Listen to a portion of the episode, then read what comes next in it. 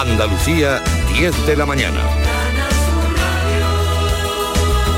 Noticias.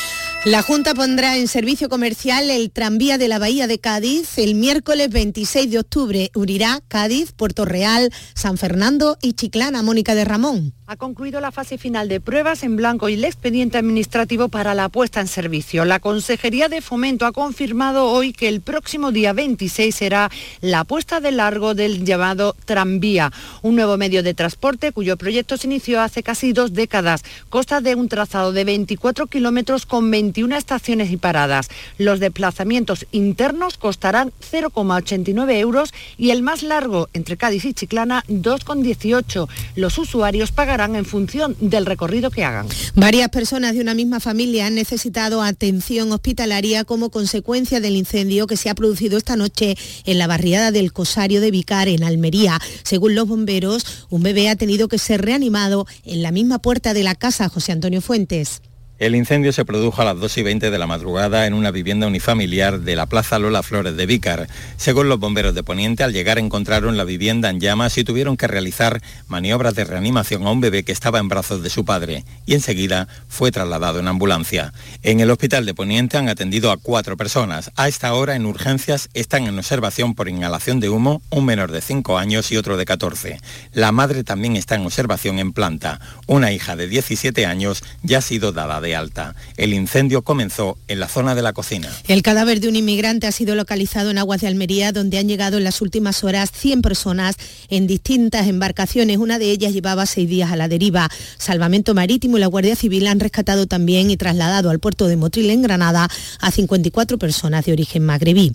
Le contamos también que esta mañana se ha reanudado la búsqueda del piloto sevillano desaparecido el miércoles entre Galicia y León a bordo de una avioneta antiincendio Pilar González. La búsqueda se limita por el momento a las brigadas articuladas por tierra para peinar el terreno en busca de pistas de la aeronave que manejaba el piloto sevillano Santiago Durán. Las condiciones meteorológicas impiden que puedan despegar los helicópteros, aunque se espera que la visibilidad mejore a lo largo del día y rastrear así desde el cielo toda la zona de búsqueda de la avioneta antiincendios que partió en la mañana del miércoles desde Lugo en dirección a Córdoba, donde está la sede de la empresa. Las primeras hipótesis apuntan al mal tiempo como posible causa del siniestro, ya que la meteorología pudo ser el motivo por el que el piloto decidió regresar a la base de Lugo cuando sobrevolaba Salamanca. El secretario general de los socialistas andaluces desvincula a su partido del dinero que dos acusados por el caso Fito Novo han reconocido que cobraron para esta organización. Juan Espadas pide al que fue delegado de movilidad en el Ayuntamiento de Sevilla, Gómez Lobo, y al asesor Enrique Domínguez Castaño que den la cara y digan dónde fue a parar ese dinero realmente. Declaraciones de Juan Espadas a Canal Sur Radio y por tanto lo que tengan que decir, por cierto que lo aclaren y lo aclaren bien, porque los únicos beneficiarios ahí de, eso han sido ellos mismos. Por tanto, ¿de qué están hablando? Cuando hablan del PSOE, de qué y de quiénes, que lo digan claro. En esto, eh, contundencia absoluta y responsabilidad. Quien la hace la paga. Por tanto, que no tire la piedra y escondan la mano. El Boletín Oficial de la Junta de Andalucía publica hoy el nombramiento de Juan Marín como nuevo presidente del Consejo Económico y Social de Andalucía tras el cese a petición propia de su actual titular, Ángel Gallego. Todo listo en el puerto de Huelva para recibir a los buques metaneros que esperan en alta mar en el Golfo de Cádiz a que las plantas capacidad para absorber el, gas licuado. El director del puerto de Huelva, Ignacio Álvarez Osorio, ha contado en estos micrófonos que no supone riesgo esa espera y que las instalaciones portuarias pueden recibir el doble de embarcaciones de las que llegan. Nosotros no, hemos demorado ninguna de las peticiones de atraque eh, de metaneros que nos ha hecho Nagas y además tenemos capacidad para, para atender muchas más de las que estamos atendiendo, ¿no? Con lo cual marítimamente no hay ningún problema y como usted bien dice, pues el, asunto es que eh, los tanques de reserva de gas están prácticamente llenos. Lo cual yo personalmente pienso que, no, que no es realmente un problema, que afortunadamente tenemos los tanques llenos y afortunadamente tenemos reservas de gas para el próximo invierno. ¿no?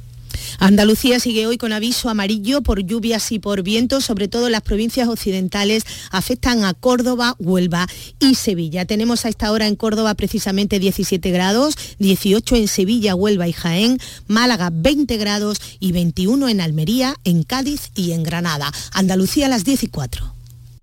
Servicios informativos de Canal Sur Radio. Más noticias en una hora. Y también en Radio Andalucía Información y canalsur.es. Todos nuestros programas están en nuestra web y en nuestra aplicación. Quédate en Canal Sur Radio. La radio de Andalucía. Mira bien el otro lado. No pierdas la ilusión. Si sueñas con Maldivas o la casa de tu vida, ahora tienes más opciones de ganar. El cuponazo no tiene lado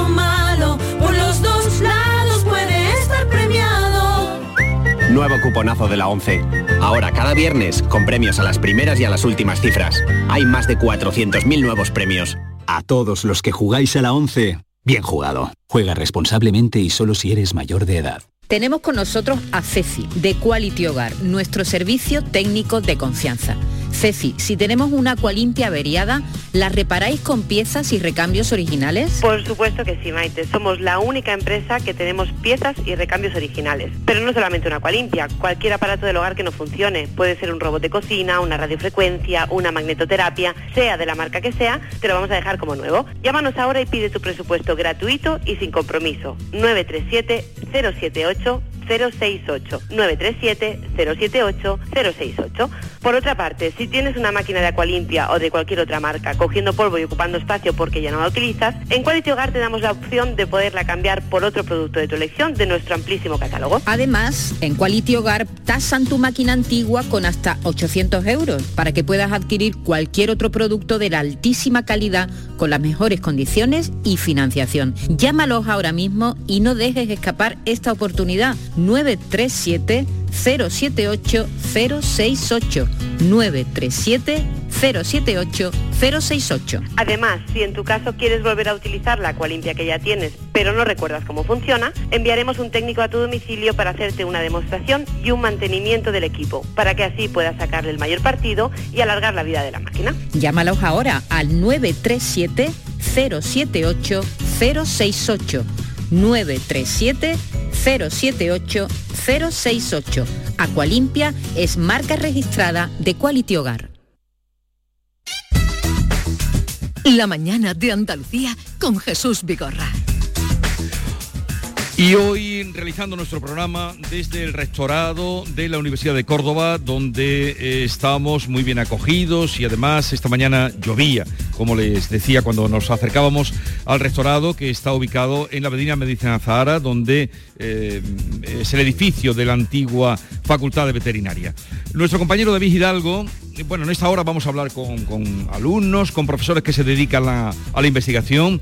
También nos va a visitar Joaquín Moekel para no eh, faltar a su espacio de los viernes, pero vamos ahora a conocer alumnos que se están formando aquí, David Hidalgo. Bueno, ya era hora de hablar con gente joven, con gente que está formándose aquí en la Universidad de Córdoba. Estoy con Irene Mérida, que estudias qué?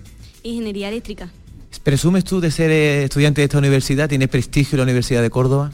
Pues hombre, yo creo que sí, porque eh, últimamente ha salido en The World University Ranking que la ingeniería eléctrica es la primera, está en la primera posición eh, a nivel de Andalucía y está dentro de del noveno puesto en, sobre 50 a nivel de España, así que yo creo que... O, sea, como estás en tercero, tú ya en cuarto el año que viene sales de aquí con trabajo ya bajo el brazo, ¿no? Pues sí, casi, casi, es casi el 100% de la empleabilidad. Bueno, al lado de Irene tengo a, a Sara Muñoz Porra, que es estudiante de quinto de qué? Del doble grado de traducción, interpretación y filología hispánica. ¿Cómo es la vida dentro de la universidad, culturalmente hablando? La verdad es que a mí me gusta mucho porque eh, la universidad está muy implicada en cultura, además estudiar en estas instalaciones es magnífico porque yo que tengo la oportunidad de venir a restaurar un edificio tan bonito y encima estudio en filosofía y letras, que es un edificio histórico también, además no es el único histórico, también está ciencia del trabajo. Y luego tenemos otras instalaciones que son más recientes, como las de Rabanales, que cada vez van a mejor. La verdad es que sí, que motiva entrar en este edificio, que no es un edificio cualquiera, que entra aquí y se motiva uno. Bueno, eh, estas dos chicas son cordobesas, Jesús, pero también tengo aquí a un madrileño, José Luis Sanz, que estudias qué? Ingeniería electrónica industrial. Vale, y tú eres vocal de política universitaria, por lo tanto a ti la pregunta que te va a tocar es la ley de universidades, ¿qué te parece? Pues la verdad es que ha generado mucha controversia últimamente con el anterior ministro de Universidades y el actual también, sobre todo con el último borrador que ha salido también aprobado en Consejo de Ministros, que estamos luchando con las enmiendas y las negociaciones que hay con los, que hay con los diferentes partidos políticos a ver si mejoran los derechos para los estudiantes. Fíjate Jesús que es el único que viene en calzonas, ¿eh? Los cordobeses vienen todos abrigaditos con sus chaquetas y vienen en calzonas y que es de Madrid. Y aquí tengo una chica de Badajoz que se llama Alejandra Cordón, que estudias. Estudio literario conjunto de turismo, traducción e interpretación. ¿Tiene salida o no? Eh, muchas, bastante, muchas cosas. bueno, ¿y tú mm, qué pensarías o qué me dirías del nuevo estatuto del becario, que también tiene algo de controversia últimamente? Sí, bueno, nosotros desde la Coordinadora de Representantes de Estudiantes de las Universidades Públicas, a la que pertenecemos como Consejo de Estudiantes, estamos trabajando eh, a nivel nacional con el tema de la normativa y ahora mismo sigue en trámite, pero nosotros vamos a defender siempre el derecho del estudiantado de la universidad con el tema de las prácticas, que creo que es una cosa que ya hemos denunciado bastante tanto en público como en privado, y obviamente seguiremos trabajando y que salga lo mejor posible. Te quejará del nivel, ¿eh, Jesús, que tenemos aquí entre los alumnos que hemos llamado. Hay nivel, hay nivel. Y el último que nos queda es Juan José Morente, que también lo tiene porque es presidente del Consejo de Universidad. Entonces, ¿tú a qué te dedicas? Pues intentar un poco representar a todos los estudiantes, ser la voz eh, de, todos sus problemas a nivel grande. Hay presidentes de cada centro que trabajan más los problemas particulares y desde el Consejo de la Universidad lo que hacemos es intentar englobar un poco a todos y ser un interlocutor entre los estudiantes y el rectorado. ¿Principal reivindicación desde los estudiantes hacia el rectorado? ¿Alguna queja o solo todos son alabanzas? Bueno, hay alabanzas porque además un equipo nuevo que acaba de llegar y tiene mucha, mucha idea, muchas ganas, pero al final nuestras reivindicaciones siempre son prácticamente las mismas, que es un calendario de de, examen y docencia más, justo y mayor representación estudiantil en el órgano de gobierno de la universidad. Bueno, gracias a los cinco por venir. Un día que los viernes os quitáis de en medio un poquito, la mayoría, ¿no? Está el día encapotado, así que gracias por haber venido a dar vuestra voz en el día de hoy. Gracias a vosotros por dejarnos participar. Bueno, muchas gracias por estar aquí con nosotros y vamos a hablar ahora de la investigación desde la universidad, porque la UCO, la Universidad de Córdoba, destaca en los rankings nacionales e internacionales por la calidad de su investigación. Y tenemos aquí pues, mm, unos representantes extraordinarios para los minutos que vamos a poder hablar con ellos. María José Polo, que es vicerrectora de Política Científica del Departamento de Agronomía y Montes, eh, que además ha tenido, ha sido reconocido con la excelencia del Premio María de Maestu. María José Polo, buenos días. Buenos días. Eh, gracias por estar con nosotros.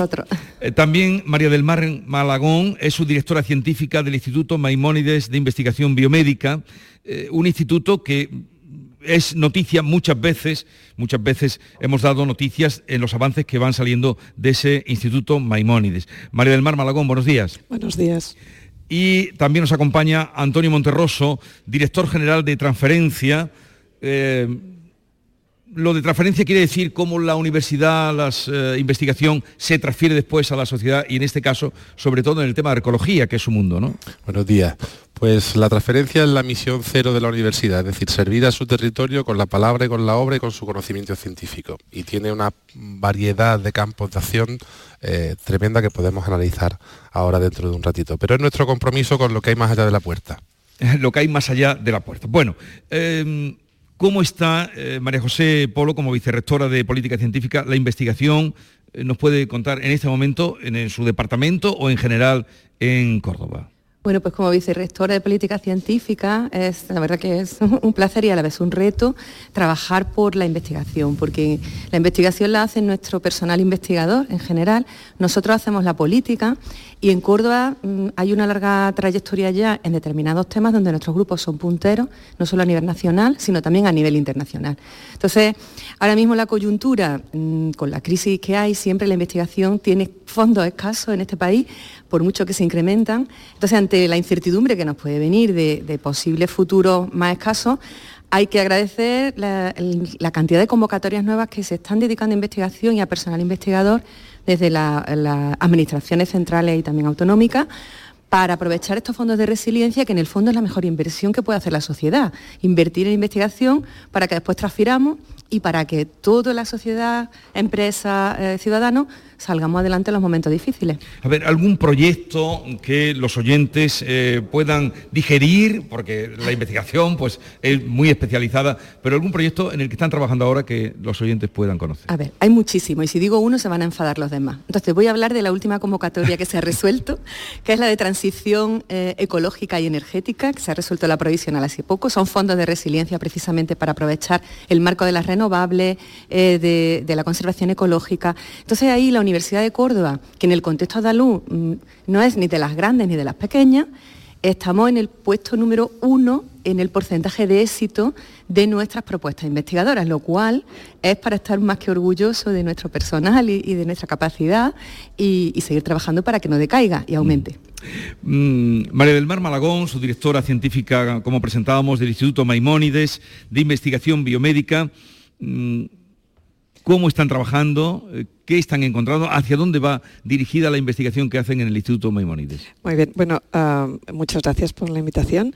Em, el Instituto, el IMIBIC, eh, como otros institutos de la universidad, eh, lo que fomenta es la interacción entre investigadores de diferentes ámbitos, en este caso más traslacionales o básicos y más investigadores clínicos, para hacer la transferencia en realidad, porque el objetivo es conocer y transferir. Yo creo que eso es algo que entendemos todos y en nuestro caso, o en el caso del IMIBIC, eh, pues es lo que intentamos hacer, promocionando esa cultura de la transferencia a los investigadores traslacionales que son muy buenos en la Universidad de Córdoba y que, y que eh, están en los rankings. Entonces lo que aprovechamos y fomentamos es que ese conocimiento realmente pueda llegar al paciente. Y creo que con el apoyo de todas las instituciones, eh, desde luego la Universidad de Córdoba es fundamental en eso, y también las eh, administraciones públicas, nacionales y autonómicas, creo que estamos creciendo en lo que se espera que nosotros aportemos a la sociedad. Pueden interactuar ¿eh? Eh, los tres, que no sea pregunta-respuesta. ¿Algún proyecto? Ya digo que ustedes son muchas veces noticia, eh, mm. porque además el, tema sanitario nos compete a todos y, recuerdo del Instituto Maimonides que reiteradamente va saliendo. ¿Algún proyecto que, destacaría? quiero ser tan prudente como la vicerrectora, porque... Pero, a lo mejor el más reciente, para que nadie se... Es curioso, porque siempre pensamos a lo mejor en proyectos que son, bueno, pues en las bases moleculares del cáncer o lo que quiera que sea. ¿no? Pero en este caso yo destacaría algunos proyectos de innovación que se están realizando como em, programas para determinar cuáles eh, simplemente... Mm, eh, o haciendo programas que identifican las posiciones de las manos, cómo hacer la animación cardiovascular, ¿no? que corrige, simplemente es un programa que podría ser aplicable para mm, personas o profesionales que se dedican a eso. O, otro proyecto, que quizás son más novedosos, ¿no? Eh, tratando de, los buenos hábitos para la salud, em, el proyecto Educas, que dirige el director del instituto y que consiste en barrios que tienen menos recursos, en personas que tienen menos recursos, hacer o implantar eh, esa cultura de la alimentación saludable para la prevención de enfermedades en el futuro. ¿no? Simplemente estos dos aspectos creo que son interesantes y el futuro de lo que va la investigación. Y aunque no sean proyectos en sí, pero además del IMIBIC tenemos otro instituto y sí cabe destacar que esas líneas de trabajo donde tenemos muchas más investigadoras que se agrupan y consiguen sacar más rendimiento a su trabajo, sí que son significativas de los proyectos, de las líneas que al final acaban saliendo en, los periódicos como noticias. Entonces, además del IMIBIC, donde participamos con otras instituciones, tenemos el, instituto que antiguamente era Química Fina, es el IQUEMA, dedicamos a, a temas punteros en química que afectan a grandes temas sociales eh, e innovadores. Tenemos el Instituto de Inteligencia Artificial, otro tema que la sociedad también identifica hoy en día como tal.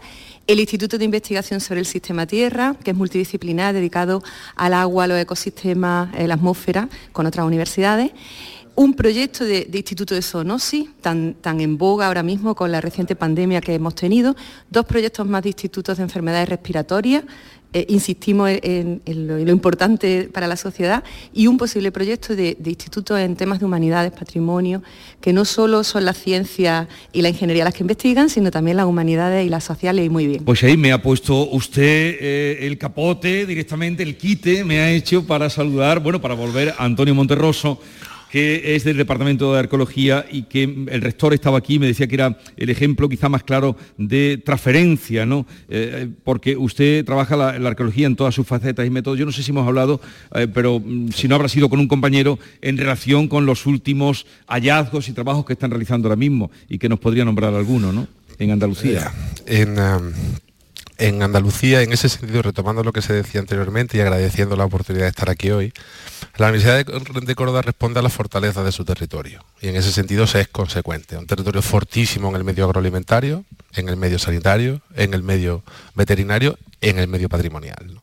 Evidentemente, por tradición, las ciencias humanas se han quedado un poco ahí en una bolsa distinta por donde han ido el resto de ciencias Y, y, la intención no solo mía como investigador, sino de una buena cantidad de compañeros, tanto del campus de humanidades como del campus de Rabanales, es hacer sentir que el patrimonio no es solo de los humanistas, que el patrimonio es de los químicos, porque hacen muchísimas analíticas, que es de los médicos, porque analizan ADN, que es de los ingenieros, porque nos explican cómo se hicieron las cosas, que es de los veterinarios, por la, por la ganadería.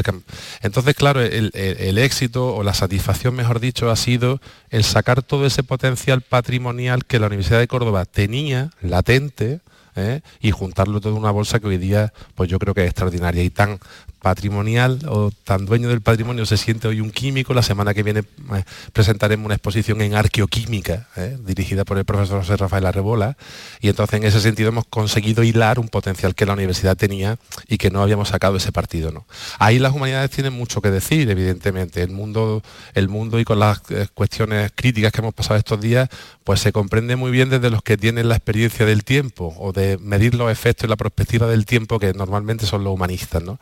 Ahí pues podemos echar una mano complementaria a todo lo que los compañeros hacen en otro tipo de ámbitos. ¿no? Yo creo que haciendo, haciendo hincapié de nuevo en los institutos eh, que tiene la Universidad de Córdoba una potencia tremenda, eh, hay madurez en los institutos para que además podamos cumplir el proyecto de trabajar todos juntos para justamente hacer esa transversalidad eh, y trabajar eh, para conseguir grandes retos, porque sin la colaboración de todos esos retos no son posibles. Y creo que estamos preparados, tenemos las personas, las ideas y las ganas de hacerlo.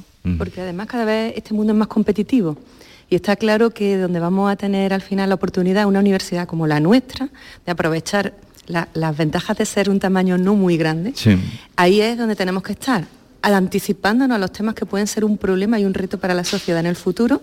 Horizonte Europa y las convocatorias previas hablan de retos sociales, o sea, tenemos que identificar esos retos e ir a resolverlos y para eso está claro que no podemos ir desde una única disciplina y mm. tenemos un gran bagaje y, estamos dispuestos a coger el reto. Les veo muy compenetrados, eh, eh, esa transversalidad que se da. David Hidalgo quería sí, mediar que, en esta conversación. Quería aprovechar que yo soy un amante de la arqueología, que está aquí el señor Monterroso, que, que bueno, que ha desarrollado en, en Melaria, en Fuente Ovejuna, algunos trabajos y también ha descubierto el anfiteatro de Torre Paredones.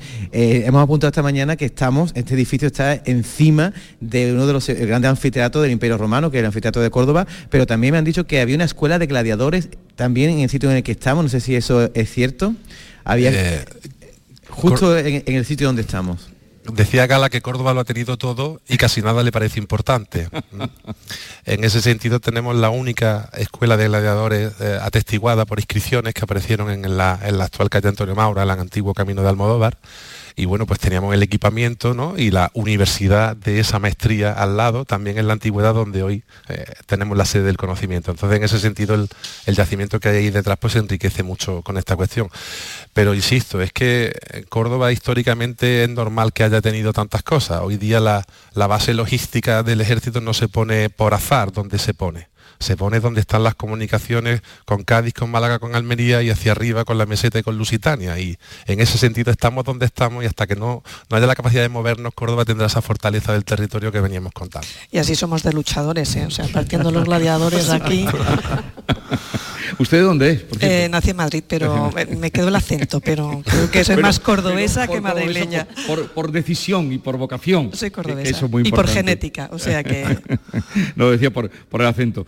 Eh, bien, y todos los mm, alumnos se les eh, mm, ob, no obliga, porque no es la palabra, eh, a hacer investigación o queda un poco a tenor de, de bueno, sus preferencias. En realidad, ten, aparte de que tenemos programas para incentivar las vocaciones científicas en nuestro estudiantado también en el estudiantado de, de, bachillerato, un poco precoz, pero la Universidad de Córdoba ha sido pionera en, en, esto porque antes de que los trabajos fin de grado fuesen una obligación de todos los títulos con el cambio al, al, a las líneas de Bolonia, uh -huh. teníamos centros donde ya eh, tenían que hacer proyectos fin de carrera, las ingenierías tradicionalmente, y en particular en mi centro, eh, la Escuela de Agrónomo y Monte, se ofrecía la posibilidad de hacer proyectos fin de carrera con carácter de investigación. Uh -huh. Eso chocaba con otras escuelas de ingeniería de España que decían que los ingenieros no podían hacer más que proyectos clásicos. Pero fue toda una cantera para muchos de los investigadores que ahora suenan en esos campos, no solo en la Universidad de Córdoba, sino allá donde hayan ido a acabar con sus destinos profesionales, porque es que la investigación es una carrera desconocida para muchos jóvenes.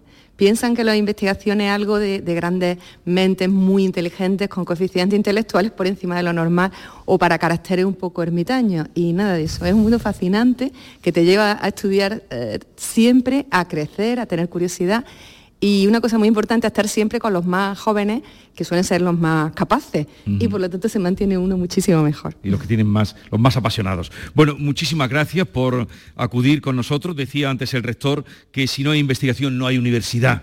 Y está visto que la de Córdoba, eh, pues por mucho motivo, eh, está muy meritoriamente en esos rankings nacionales e internacionales. María José Polo, Antonio Monterroso y María del Mar Malagón, gracias por la visita. Mucha suerte en todas gracias. las investigaciones que tienen. Muchísimas gracias a ustedes. Muchas gracias.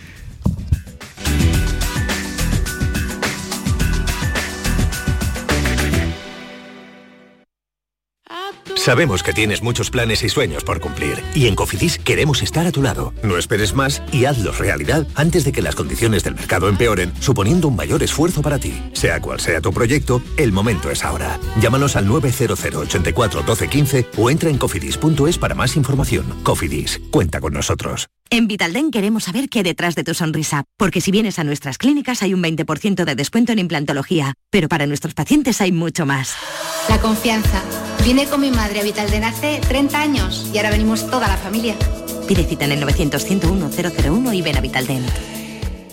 En Cofidis puedes solicitar hasta 60.000 euros sin cambiar de banco. Llámanos al 900 84 12 15 o entra en cofidis.es para más información. Cofidis, cuenta con nosotros. Sevilla. Canal Sur Radio. Centro de Implantología Oral de Sevilla. Campaña de ayuda al decentado total.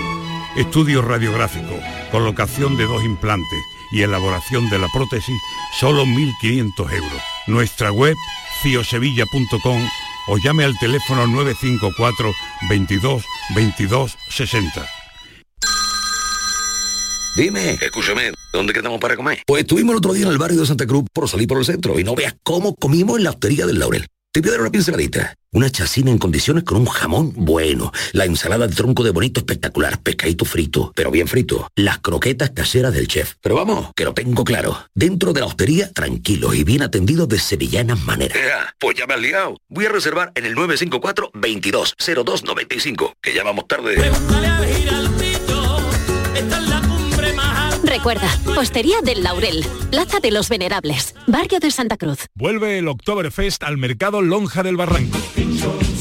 Del jueves 20 al domingo 23 de octubre, ven a disfrutar de la más típica gastronomía alemana y la música en directo cada día de Doctor Diablo.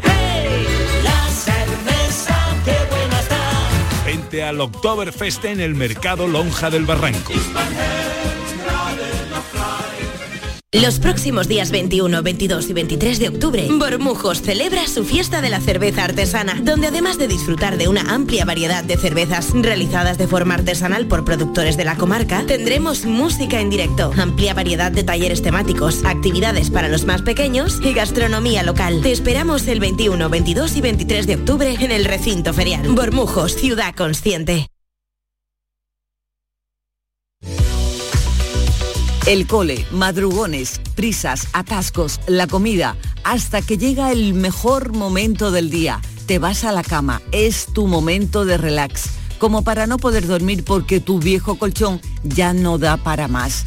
No te preocupes, Grupo Sur del Descanso, tu empresa 100% andaluza de confianza, tiene la solución para ayudarte a descansar mejor con sus increíbles equipos de descanso y complementos. Déjate asesorar por Grupo Sur del Descanso y llama ahora al 900-649-555. Mañana mismo lo podrás estar probando. Recuerda, Grupo Sur del Descanso, 900-649-555. La llamada es gratuita. Núcleo de viscoelástica, indeformable, con zonas independientes de descanso, tejidos y capas con lo último en materiales que lo hacen transpirable. Y además, y lo más importante, es que hacen un estudio para preparar un colchón exclusivo para ti, personalizándolo a tu peso y altura, para que puedas disfrutar del mejor descanso y la exclusividad. Un lujo al alcance de tu mano. Aprovecha esta increíble oportunidad. porque las 20 primeras llamadas al 900-649-555 tienen un súper descuento, un descuento del 50% gracias al plan Renové de otoño y además incluye dos colchones individuales personalizados para quien tú quieras. Renueva ya los colchones de tu casa al completo. Tú te haces con el colchón de matrimonio y te incluimos los dos individuales. El transporte, montaje y la retirada de tu viejo colchón son gratis. Regálate vida, regálate descanso para ti y los tuyos. No lo dudes, llama al teléfono gratuito 900-649-555. Te lo repito, 900-649-555.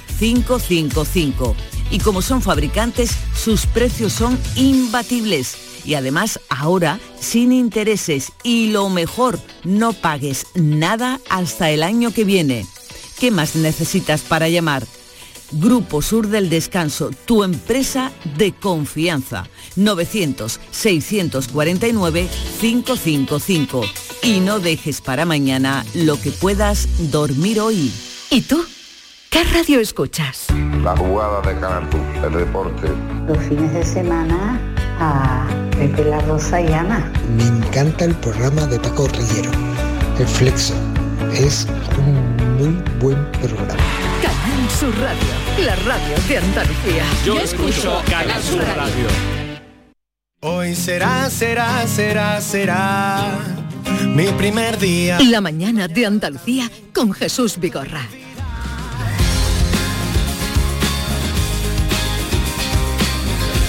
Retomamos eh, nuestro programa hoy de viernes y como todos los viernes, eh, mm, para no faltar a la cita, ya está por aquí Joaquín Moecker. Joaquín, buenos días. Muy buenos días. Me alegro recibirte en un espacio universitario. Magnífica, hombre, la Universidad de Córdoba es importantísima, el rectorado y sobre todo en esta facultad de veterinaria, un edificio emblemático y una universidad muy importante, sobre todo en veterinaria, de las más importantes de España y con ellas de Europa y con ellas del mundo. Fíjate que cumple 175 años. Antes la universidad tiene 50 años y la facultad de veterinaria tiene 175. Sí, por O sea, eso... por muy eso- por delante. Por eso tengo un decano tan viejo. Bien, pues vamos a hablar con el decano al que se refería Joaquín Muekel, que es Manuel Hidalgo. Eh, fue eh, desde mayo pasado elegido como decano, es catedrático de Medicina y Cirugía Animal, es muy joven, como apuntaba nuestro querido Joaquín Muekel, y es el que tiene la responsabilidad de esta facultad que es la más, la más veterana de Córdoba y también la de más larga tradición. Y yo me atrevería a decir que la de mayor predicamento. Eh, buenos días, señor decano. Buenos días. Eh, joven decano de la, de la facultad. Gracias. Eh, la, la facultad veterinaria sigue teniendo, sigue teniendo ese predicamento que, que a lo largo de toda la historia ha tenido. Bueno, como decía la- en la entrada, estamos justo de aniversario. Cumplimos 175 años, que la verdad que se dice, se dice pronto. Y, y la, la facultad siempre ha tenido, digamos, un- una posición relevante desde, que se, desde su inicio, en el año 1847 hasta, hasta la fecha actual. Digamos que intentamos mantener el, el nivel. Pero, ¿cómo llega aquí? Eh, porque claro, había facultad en Madrid y la primera fue después de Madrid, fue Córdoba y Zaragoza. ¿Qué motivó que fuera? Aunque lo- el profesor Monterroso decía muy bien, eh, Momoe, que lo has oído, que dice, ya lo dice Antonio Gala, que en Córdoba tenemos de todo, pero no le damos importancia. Es cierto, es cierto, lo hay de todo. Pero yo sinceramente, sin ser un experto en temas veterinarios, pero por mi afición a los toros, estoy muy, muy, muy ligado a la veterinaria. De hecho, eh, esta facultad ha hecho conjuntamente con, con expertos en veterinaria taurina un congreso que se celebró en Córdoba, en la Facultad de Filosofía y Letras. Fíjate, me quedé yo, eso me gustó, la modernidad de Córdoba. Una Córdoba y una universidad sin complejos. Bueno, pues dicho esto, yo siempre he tenido en, en cuenta, los amigos que tengo veterinarios en el gremio, que eh, Córdoba es la, la facultad donde cualquier veterinario aspira a, a formarse. ¿eh? O sea, sinceramente, yo siempre he dicho, yo con todo mi respeto a Madrid, que es muy capitalino, pero todo veterinario español que se precie, cuando viene de Córdoba, saca como pecho, ¿no? Oye, que yo me, yo me he formado en Córdoba, ¿no? ¿Y eso por qué? Bueno, ya en el año 1847 cuando se crea lo que era una escuela, porque no era todavía facultad, la profesión eran pues albéitares y herradores que cuidaban pues de la salud de los animales y en aquella época la cabaña equina lógicamente era muy, muy relevante ¿no? para, para el día a día. Y esa, esa necesidad de, esos cuidados y de esa, de esa salud de los, de los animales es lo que hace que se cree esa escuela subalterna. Eh, teníamos la Escuela Nacional en Madrid, se, eh, se crea esa escuela subalterna en Córdoba, junto con, la Escuela de, Zaragoza y un poquito después eh, la de León. Y esas cuatro se transformaron luego en facultades y han sido, digamos, las cuatro facultades más clásicas de, nuestro país. Y a raíz de ahí pues se han ido sumando otras otras facultades en, en otras ciudades. Pero es verdad que, Córdoba fue una de las pioneras en establecer los estudios superiores. Por supuesto en Andalucía, donde seguimos siendo la única facultad, y también en Córdoba, la ciudad de Córdoba. Y eh, vienen alumnos de toda España y más, supongo. Sí, sí, nosotros, eh, como le decía antes, pues como éramos solamente cuatro facultades en España, pues la parte sur y sur, suroeste mm, venían todos los estudiantes aquí a Córdoba, muchos, muchos estudiantes canarios, muchos estudiantes extremeños, eh, teníamos aquí. A medida que se fueron creando otras facultades, pues bueno, se fue un poquito disipando, pero tenemos estudiantes de toda Andalucía, porque somos la única facultad en nuestra región, y tenemos también muchísimos convenios internacionales, de manera que recibimos estudiantes dentro del programa Erasmus, dentro de los programas globales que tiene la universidad, con, Estados Unidos, con Latinoamérica, con Asia, es decir, apostamos por la internacionalización. En la internacionalización. ¿Y la investigación? Bueno, la investigación es, una de las principales patas que tiene sin duda la universidad y, también lo tiene nuestra facultad. Eh, nosotros nos dividimos en grupos de investigación y, cada uno de ellos pues, bueno, va un poco eh, desarrollando las áreas principales de, sus temáticas y a nosotros la facultad, pues, por ejemplo, nos viene, muy bien para hacer los trabajos de fin de grado, que es un trabajo obligatorio que tienen que hacer los estudiantes para poder concluir y muchos de ellos ya empiezan a iniciarse en la investigación con ese trabajo final de grado. David. Señor decano, entiendo que la Facultad de Veterinaria no solo es una marca de prestigio, que lo es para, la ciudad de Córdoba, sino también un impulso económico, ¿no? Por todo el movimiento de estudiantes y profesores que eso supone para la ciudad, ¿no? Claro, sin duda alguna, eh, el sector agroalimentario está muy ligado a la Facultad de Veterinaria. Nuestros estudios de veterinaria cumplen 175 años, pero también tenemos otros estudios no tan antiguos, pero mm, tampoco tan jóvenes, que son el grado de Ciencia y Tecnología de los Alimentos. De manera que perfectamente esos dos estudios complementan muy bien ese ámbito agroalimentario que tiene la facultad y que de luego se da de cara al sector y a la sociedad. En definitiva, la universidad y la facultad están para cubrir las demandas que tiene la sociedad. Y además tiene mucha eh, conexión con toda la ganadería que hay, que es muy potente en Córdoba y en Andalucía. ¿no? Claro, sin duda. Bueno, aquí tenemos, como bien saben, el Valle de los Pedroches, que bueno, es una zona agroganadera fundamental y con la, con la cual pues, la facultad tiene una gran relación. Nosotros nuestro, potenciamos mucho las prácticas de los estudiantes y en el último curso ellos hacen un semestre solo y exclusivamente de prácticas. De manera que ellos van rotando por distintas instalaciones y con distintos profesionales y, van viendo pues, bueno, la realidad de la profesión. Y por supuesto el Valle de los Pedroches es sin duda uno de los puntos donde ellos pasan más tiempo. ¿En cuánto está la nota de corte para entrar en veterinaria? Bueno, no, de Córdoba. Bueno, no, no, es, fácil entrar, es, una de las notas más altas eh, en nuestra universidad, junto con medicina y algunos grados nuevos. Y ronda siempre cercano al 12, 11 alto, 12 por ahí anda. Entonces es una nota, bueno, pues que, hace que sea muy competitivo, muy competitivo el acceso y, y bueno, pues que tengamos la suerte de tener estudiantes, un estudiantado pues muy bien preparado. Muy, muy, muy, bien preparado. Manuel Hidalgo, eh, decano de la Facultad de Veterinaria, gracias por estar con nosotros. Lástima que perdieran este edificio, eh, que fue en el que usted estudió, ¿no? Sí, esta era el aula de anatomía, si no me esta equivoco. Era el aula de anatomía. Si no me equivoco, esta era el aula de anatomía, que era, es una de las asignaturas, pues bueno, más, digamos, más, más durillas, ¿no? De la, de la carrera y sí, pues la verdad que aquí tenemos muchos recuerdos todos. Sí. Yo estudié mi carrera aquí, muchos compañeros también lo decimos aquí. Eh, hace poco hemos inaugurado justo en los jardines de atrás una plaza que se llama la Plaza de la Facultad de, Veterinaria para bueno, recordar un poco esta zona.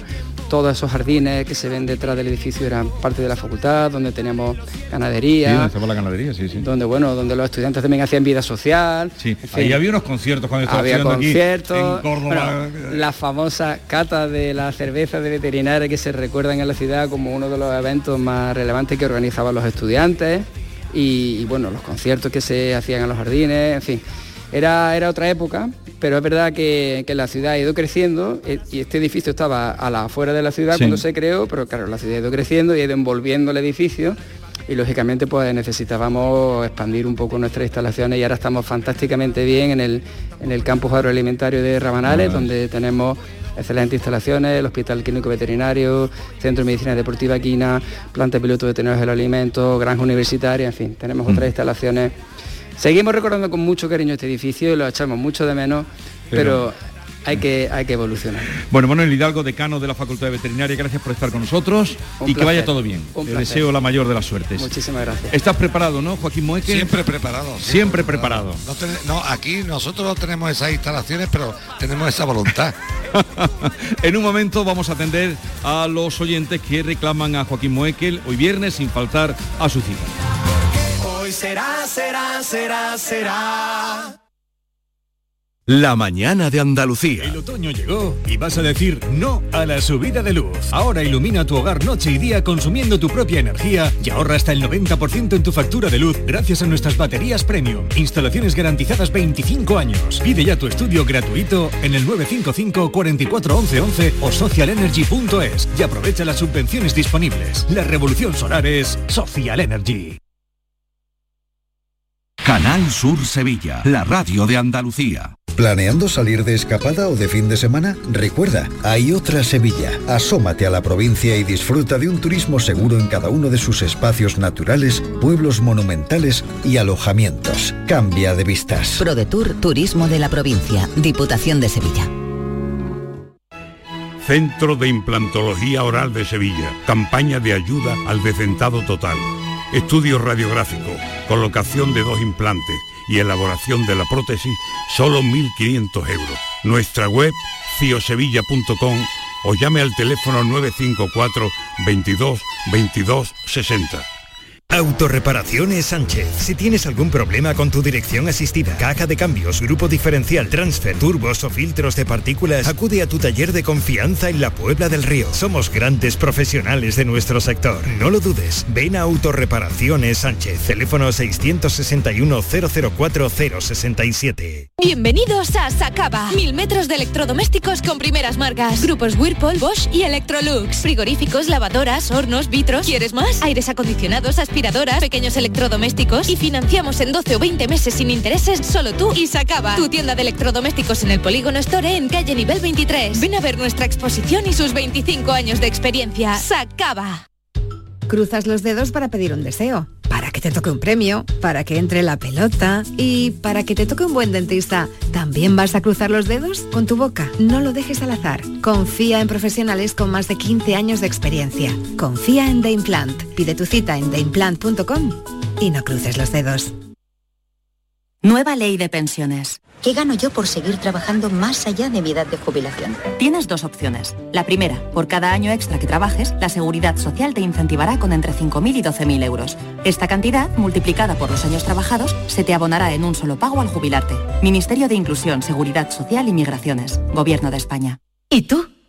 ¿Qué radio escuchas? Y desde el pelotazo o desde el yuyu, escucho casi todas partes de cada hora. Escucho a Vigorra. Mi programa favorito es El Club de los Primeros, el yuyu, Vigorra. Manolo Gordo, que también los fines de semana pone una musiquilla muy buena y nos acompaña mucho.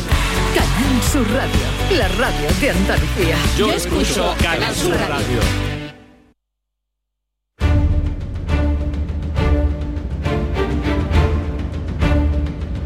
Sin faltar a su cita. la palabra. Llama a Vigorra.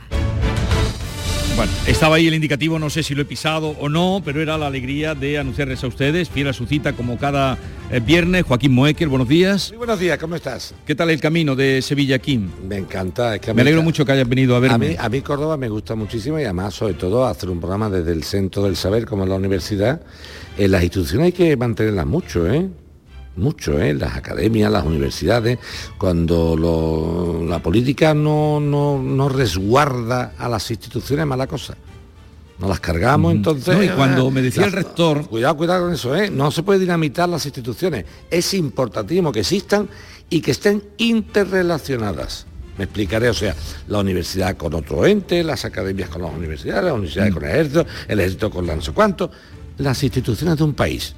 Porque empezamos a dinamitarlas, pom, pom, pom, nos quedamos, Nos quedamos sin nada. Sin armazón. Nos quedamos sin asideros. Querrán algunos que sin nos quedemos asideros. sin armazones. sin, sin asideros a los que acogernos. Ay, bueno, gracias porque Moekel podía estar en Sevilla, pero ha dicho, voy a ver a mi amigo Jesús. Lástima que no vinieras porque ayer me dieron recuerdos para ti en la taberna del Pisto. Hombre, hombre. donde tienen allí Hombre. el cuadro que le regalaste. Sí, fuimos a yo, pero Moekel, digo, Moekel viene mañana. Fuimos pero- a llevarse personalmente, ¿te acuerdas que yo le digo, hombre, quiero un cuadro? No te preocupes, y se lo llevamos. No, no, sí, exactamente. Cumplimos pero nuestra palabra, ¿eh? Cumpliste tú como, como mm, una persona que, que De orden, de hombre de palabra. de orden. Bien, vamos a atender a Santiago, ah, que nos llama desde Mija, fíjense ustedes, Mijas, Córdoba.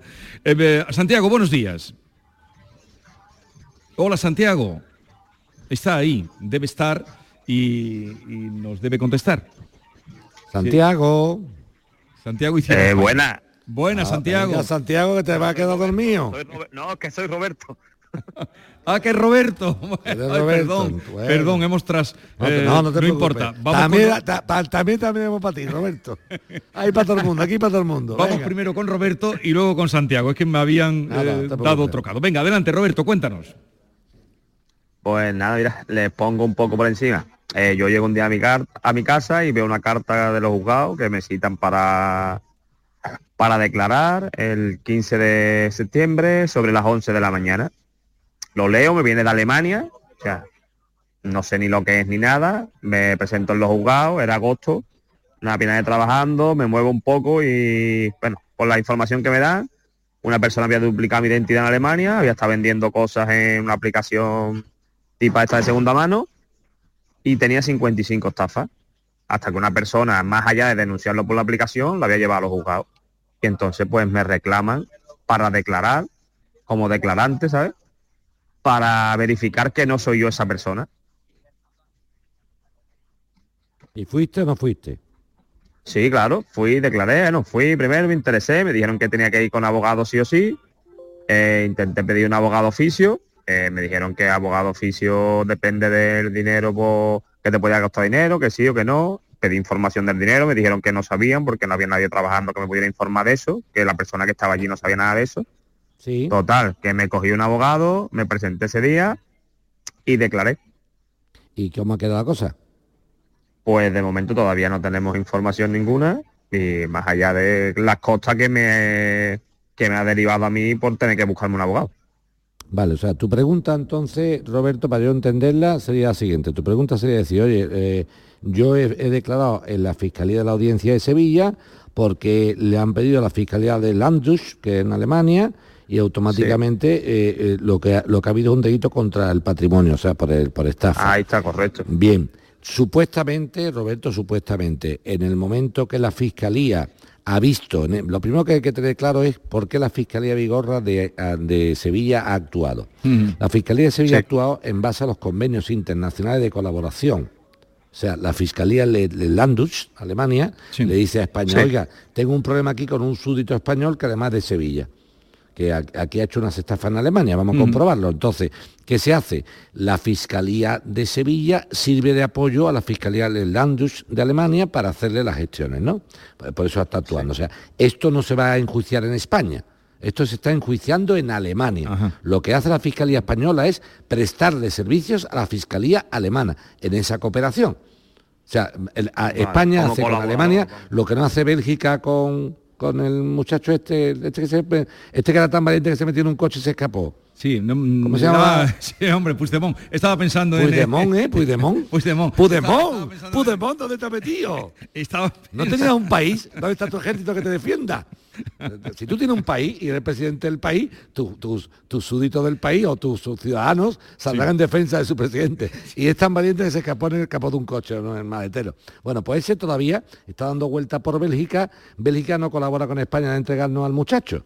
Sin embargo, nosotros sí colaboramos con Alemania en que nuestro amigo don Roberto, sin apellido, eh, preste su declaración. O sea que Roberto sí ha prestado y ha colaborado con la justicia alemana y la justicia española ha colaborado con la justicia alemana, pero la justicia belga no es capaz No. de entregarnos a Pudemont. Pudemont, Pudemont.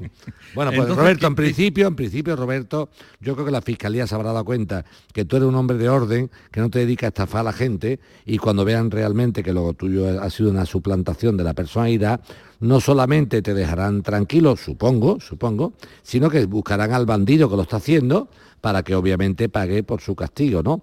Su castigo sería doble, Roberto. Primero, la estafa que ha cometido la pagaría con la pena de privativa de libertad que haya en su momento.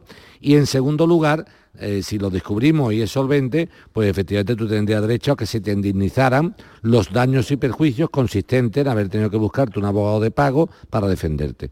De momento, Roberto, hay que estar expectante a lo que diga la Fiscalía. Tú lo único que has hecho es declarar y ahí, y ahí ha quedado la cosa, no ha habido nada más, ¿no? ¿Roberto? Sí, sí, sí, fue una declaración y ya está. Ya, pues a, a esperar, toca. Vale. Vale, no, vale. no te preocupes, que no, no en, hay... princi- en principio, Ya, no. pero de momento, si Hombre, hay algo que... Lo que estamos hablando, digo, en principio, una fiscalía, cuando ve realmente Vigorra, eso la fiscal se da cuenta perfectamente. Oiga, ¿usted quién es? ¿Dónde vive usted? Eso se nota perfectamente, Ya, ya, ya, ¿no? ya. ¿no? No es que llegue yo diciendo yo no soy, sino que se note perfectamente que no ha sido. Esto de lo que plantea Roberto, que estamos dándolo con cierta jocosidad, hombre, para no, para no amargar Y Roberto para que no fin de agobiarlo, semana, porque tú para no no ves- agobiarlo. no ves causa. Pero esto que está hablando Roberto es una cosa muy delicada y muy grave, mm, Vigorra, porque el tema de la suplantación de la personalidad, los robos de los carnets de identidad, cuando una persona vea en su cartera, por favor, que le falta el DNI o la ha extraviado, que lo denuncie urgentísimamente, ¿eh? Porque si, claro, alguien que nos pilla el carnet de identidad empieza a hacer fechorías y nosotros no hemos denunciado el tema, en principio las estamos cometiendo nosotros.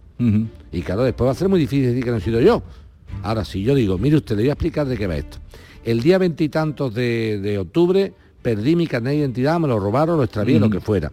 Y puse en conocimiento de la policía, la comisaría más cercana, Policía Civil, Policía Local o Policía Nacional, este hecho. Lo que se ha hecho a partir de ahora, mire, no lo sé. Pero claro, si yo pierdo mi DNI, no lo digo, me lo, me lo extravían o me lo roban y no digo nada, y ahora cuando aparece la estafa digo, ah, no, eso es que fue que una vez que me perdí el carnet de identidad lo perdí. Bueno, pero hombre, usted no denunció ese hecho. Muy importante, si observamos que alguna documentación nuestra está perdida, hacerlo. Segundo, muy importante, saber dónde damos fotocopia del DNI, dónde las entregamos, ¿eh? Cuidado. O sea, que sea un organismo público, Sí.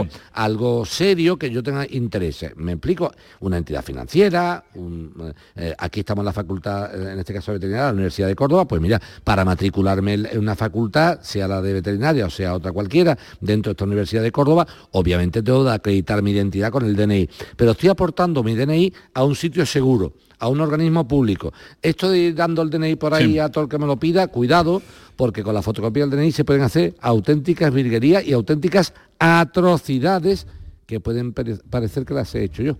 Roberto, tranquilo entonces, si hay alguna novedad que te complique un poco más o te complique, nos llamas de nuevo y eh, estará encantado Moekel a tu disposición como siempre. Y ahora en un momento vamos con Santiago de Gracias de Mijas, eh, que tiene que hablarte de los impuestos atrasados que tiene. ¿Y Eh, cómo te atrasan los impuestos, Santiago? Santiago, buenos días. Buenos días. Venga, tírale, que está hoy Moekel. ¿Qué está- pasó? ¿Qué pasó? de- ¿Qué de pasó, ánimo. Santiago? ¿Qué pasó? Pues que, que llevo un tiempo aquí con, con la gente esta del ayuntamiento que me está volviendo loco y está, me está vacilando, se están riendo y ya no sé ni qué hacer. Pues venga, vamos a ver si lo conseguimos que no se rían más. ¿Qué ha pasado? Bueno, porque yo como normalmente mm, hago fraccionamientos de, de- de los impuestos en el ayuntamiento Sí, y bueno, hice un fraccionamiento del 19 y del 20 sí. y luego pues a los meses de estar pagándolo me llaman y me dicen que, que ese fraccionamiento estaba mal y que no se podía hacer. Digo, ¿cómo no se puede hacer? Digo, si está firmado si está, y, hemos- y estado pagando ya unos cuantos meses. Y, bueno, me dice que sí, que no. Digo, mira, mira, yo eso está firmado y si tenéis que cambiar las normas, las condiciones del fraccionamiento, pues lo hacéis el año que viene cuando termine este. Hasta ahí me colgó, pum, vale. Yo- luego, luego a la vuelta de un par de, o a un mes o dos meses me devuelven dos, dos recibos, dos recibos, dos transferencias. Y yo, qué raro, ¿no? Voy al banco y me digo, ¿y esto qué, es lo que ha pasado aquí? Te me han devuelto los recibos. Y es que esta cuenta ya no existe. Y yo, ¿cómo que no existe la cuenta? Si del ayuntamiento. Y dije, no, no, esta cuenta ya no sirve, pues se la han devuelto. Llamé al ayuntamiento y le digo, oye, ¿qué pasa con, con esto? Que me han devuelto los recibos y que me dicen que la cuenta ya no existe. Digo, canceláis las cuentas y no, no avisáis a la gente que tiene que... Ah, no, no, no, es que no, pum, me dan, me dan las cuentas nuevas, sigo pagando. Y luego ya cuando, cuando llego al año siguiente a fraccionar el, el 21, me dicen que, que no me lo pueden hacer porque tengo, les debo dos años. Digo, ¿cómo que les debo dos años? Dice, sí, sí, el 19 y el 20 el pagado. Digo, ¿qué me dices? Digo, si eso ya está pagado. Bueno, dice, si tienes con qué justificarlo, tráelo. Voy al banco, retiro la, la, la- la nota de, los, de, de las transferencias, la- las- los días, la tal, las cantidades. Voy allí y me dicen que no, que no, que a pesar de eso, que nada. Que no, que no, que esto no, no, no, no se puede. Bueno, yo, yo creo que ha sido que cuando ya me reclaman los dos años enteros es porque el pago fraccionamiento, el pago fraccionado ese me lo, se lo quitarían del medio o me lo anularon o algo, porque si tú, cuando yo voy al día siguiente, me- después de haber pagado, me dicen que, que está, que eso, que eso no, no está pagado, se supone que no han mirado ni las cuentas. Eso está claro, ahí, ahí algo raro ha habido porque cambiaron la cuenta, cambiaron no sé qué, ¿qué cuenta? ¿En qué no cuenta? Digo, en las dos, digo, están en las dos. Total, que el del banco me dice, pero como esta gente que con eso no es suficiente, individual- individu- individualizado. Las, las tuve que hacer las transferencias individualizadas, puestas, bueno, me marearon para arriba, para abajo. Bueno, monté un pollo allí en el, en el ayuntamiento, bueno, un pollo. Hice un- una, una denuncia de esa que te ponen en un papel, Rosa, ahí hago una denuncia, oye, que esto pum, pum, pum, pum, y me llamó un, a los días o a la semana, ya no sé, porque no... Me llama un asesor. Y dice, oye, mira, que tienes que ir ahí con el recaudador jefe y con el concejal, que tienes que ir ayer, bueno, arriba, porque normalmente yo estoy en Mijas Costa y, y el ayuntamiento principal está en el pueblo, ¿no? Arriba. Pues fui allí y... ¿Me estáis escuchando o no? Sí, sí, a- claro. Atentamente, atentamente. Ah, perdón, pero como, como A, estaba a- hablando a- y no... a- a veces tú te crees que yo soy el recaudador del ayuntamiento de Mija, que no te escucha. Sí, pues vale, vale, como yo acostumbrado que no te escuchen los, los del ayuntamiento de Mija, te crees que nosotros somos del ayuntamiento de Mija. Nosotros somos gente seria, escuchamos a la gente, ¿eh? Bueno, me llamaron y tuve- me dieron una cita arriba en el ayuntamiento con el concejal y con el rollo. Total, voy ahí, buenos días, buenos días. ¿Qué es lo que pasa? Digo, mire, que esto, esto como que me están diciendo que, que debo dos años, ¿esto ¿cómo, ¿cómo puede ser? Si les he entregado los justificantes de las transferencias y me dicen que no. Dice, sale, eh, empieza a hablar el, el, jefe que estaba allí. Me saca unos papeles y me empieza a decir, es que usted tiene, es muy especial, ¿no? Digo, ¿cómo que especial? Que nadie se dio, ¿no? ¿A qué se refiere? No, porque aquí usted se ha negado a, a, a- entregar la, la documentación que se le ha solicitado, ha, hecho unas devoluciones, entonces le hemos quitado el chip. Digo, ¿cómo que devoluciones? Digo, ¿quién ha hecho devoluciones aquí? Y Digo, ¿quién se ha negado? Digo, si el, si el fraccionamiento está firmado, ¿cómo me dices a mí que, que no he entregado una documentación si, si el fraccionamiento ya, ya se ha terminado, se está pagando? ¿Y cómo me dices que, que, bueno, em- empezaron ya a meterme mierda hablando plata, en plata? Y total que mira, eh, yo miraba al concejal, el concejal me miraba como diciendo, dice, a mí no me a mí qué me vas a contar. Que sí, que sí, que allí que no. Digo, mira, pues aquí yo venía aquí a solucionarlo, pero si me lo estáis complicando más todavía. Digo, me estás metiendo mentiras, que tú has ido abajo y te han dado cuatro pantallazos de que me han solicitado. Digo, eso es, eso es mentira. Digo, vale, vale, si no, vosotros Eh, estáis espera un momento, ¿tú has pillado el asunto? No, estoy, torpe- estoy torpón, estoy No, torpón, estoy torpón, estoy torpón. Espera un momento, ¿no? Porque estamos llegando a la hora de... Ahora, a partir de las 11, ya le, le contestas y le aclaras un poquito, ¿no? A este señor... Hombre, por favor, Ah, por a Santiago, que duda de que nosotros le prestemos atención, que se cree que es el ayuntamiento de Mija esto. Santiago, que estamos en Córdoba, no en Mija.